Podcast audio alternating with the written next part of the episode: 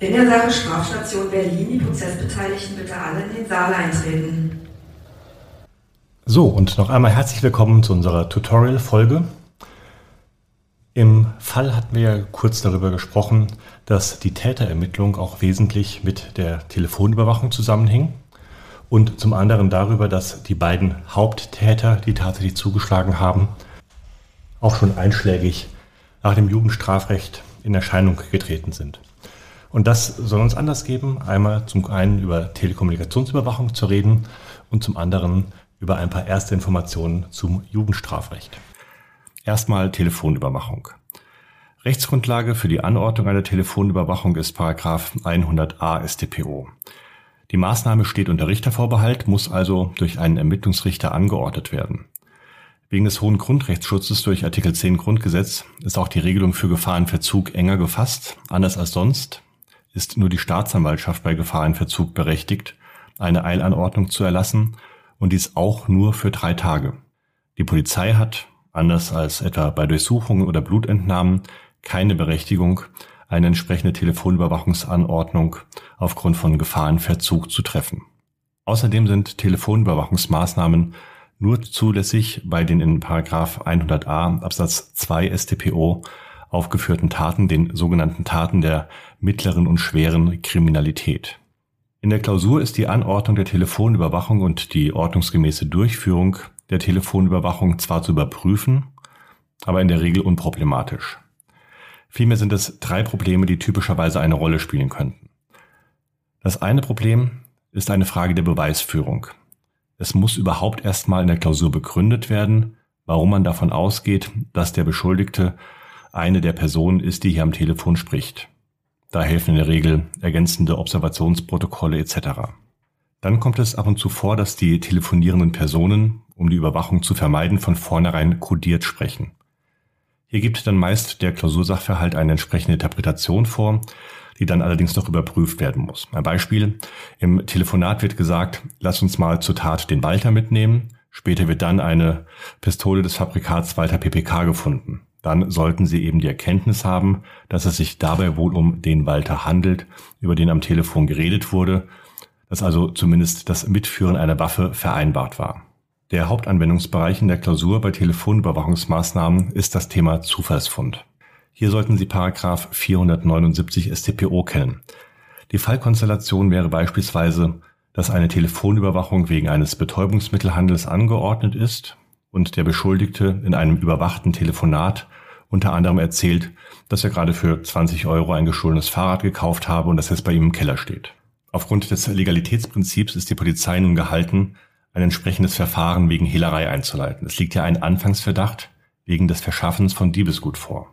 Diese Verfahrenseinleitung ist auch unproblematisch.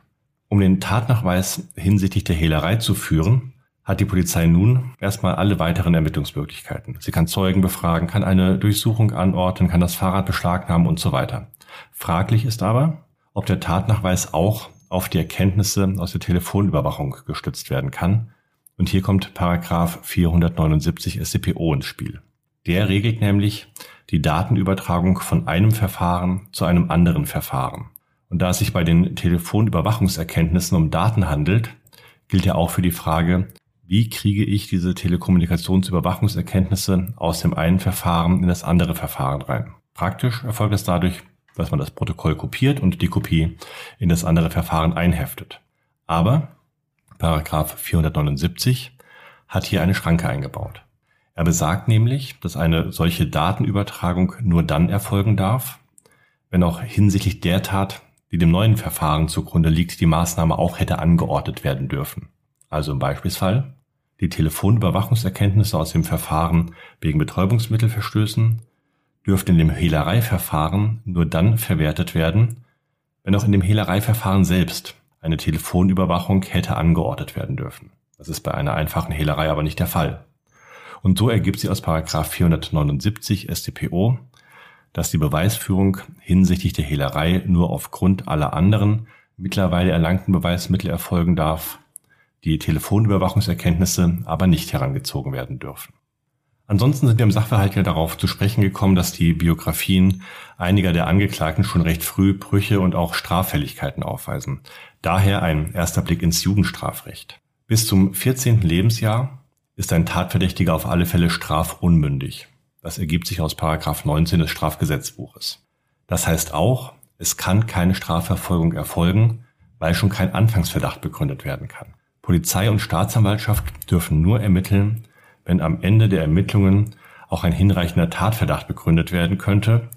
Bei unter 14-jährigen Beschuldigten ist das aber von vornherein ausgeschlossen, da die Strafunmündigkeit eben ein nicht behebbares Verfahrenshindernis darstellt.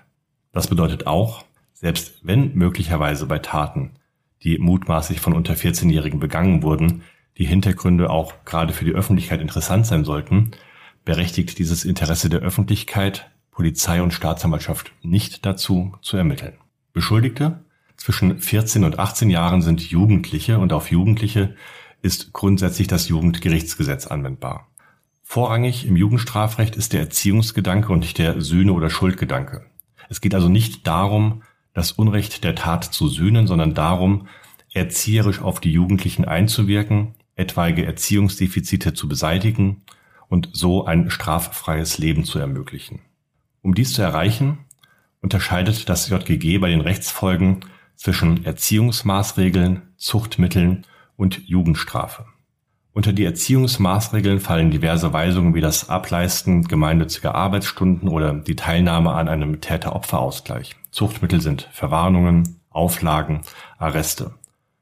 Und auch im Bereich der Jugendstrafe gibt es etwas mehr Möglichkeiten als im Erwachsenenstrafrecht neben der Strafaussetzung zur Bewährung beispielsweise auch die sogenannte Vorbewährung, bei der die Entscheidung, ob eine Strafaussetzung zur Bewährung erfolgen kann, noch einmal nach der Verurteilung für einen Beobachtungszeitraum von mehreren Monaten quasi vertagt wird. Heranwachsende sind Beschuldigte, die zum Tatzeitpunkt zwischen 18 und 21 Jahren alt waren. Für sie gilt das Jugendgerichtsgesetz nur eingeschränkt. Auch Verfahren gegen Heranwachsende werden grundsätzlich vor den Jugendgerichten geführt, also vor dem Jugendrichter, dem Jugendschöffengericht oder der Jugendkammer. Das Gericht hat dann bei einer Verurteilung zu entscheiden, ob es Jugendstrafrecht zur Anwendung bringt oder nach Erwachsenenstrafrecht verurteilt. In der Regel bekommt man dazu auch eine entsprechende Empfehlung der Jugendgerichtshilfe am Ende der Hauptverhandlung. Ausschlaggebendes Kriterium ist die Frage, ob in der Tat und in der Persönlichkeit des Beschuldigten noch Reifeverzögerungen zu entdecken sind, aus denen sich schließen lässt, dass die oder der Heranwachsende eher noch jugendlich oder eher schon erwachsen ist. Das wirkt sich letztlich auch auf die Bestimmung des Spruchkörpers aus. Bei Jugendlichen ist der Jugendrichter bei Erziehungsmaßregeln, Zuchtmitteln und Jugendstrafe bis zu einem Jahr zuständig, auch unabhängig davon, ob Vergehen oder Verbrechen angeklagt sind. Ab Jugendstrafe von mehr als einem Jahr bis zu zehn Jahren kommt das Jugendschöffengericht als Anklageadressat in Betracht und, etwas pauschaliert gesagt, in den Fällen, in denen bei Erwachsenenverfahren das Schwurgericht zuständig wäre, ist bei Jugendlichen die Jugendkammer der funktionell zuständige Spruchkörper. Bei der Bestimmung des Anklageadressaten bei Heranwachsenden muss, weil ja auch eine Verurteilung nach Erwachsenenstrafrecht in Betracht kommt, dieser funktionell auch der Besetzung bei Erwachsenen entsprechen. Wenn also ein Heranwachsender möglicherweise einen Raub begangen hat, dann muss in der Hauptverhandlung geklärt werden, ob Jugendstrafrecht oder Erwachsenenstrafrecht zur Anwendung kommt. Entschließt sich das Gericht zu einer Rechtsfolge nach Jugendstrafrecht, kann es durchaus sein, dass beispielsweise eine Arbeitsweisung oder eine Verwarnung erfolgt. Verurteilt es aber nach Erwachsenenstrafrecht, muss auch der Spruchkörper so ausgerichtet sein, dass die Verurteilung nach Erwachsenenstrafrecht erfolgen kann. Bei einem Erwachsenen wäre für den Raub zwingend mindestens das Schöffengericht zuständig. Daher muss auch ein Heranwachsender wegen Raubes zum Jugendschöffengericht angeklagt werden, damit das Gericht eben richtig besetzt ist, wenn es nach Erwachsenenstrafrecht verurteilen sollte. So, das soll es erstmal gewesen sein mit ein paar Hintergrundinformationen. Ansonsten weitere Informationen werden wir mit der Zeit auf unserer Website strafstation.berlin einstellen und da können auch Anregungen, Kritik, Nachfragen und so weiter über das dortige Formular an uns gesendet werden. Bis zum nächsten Mal. Vielen Dank.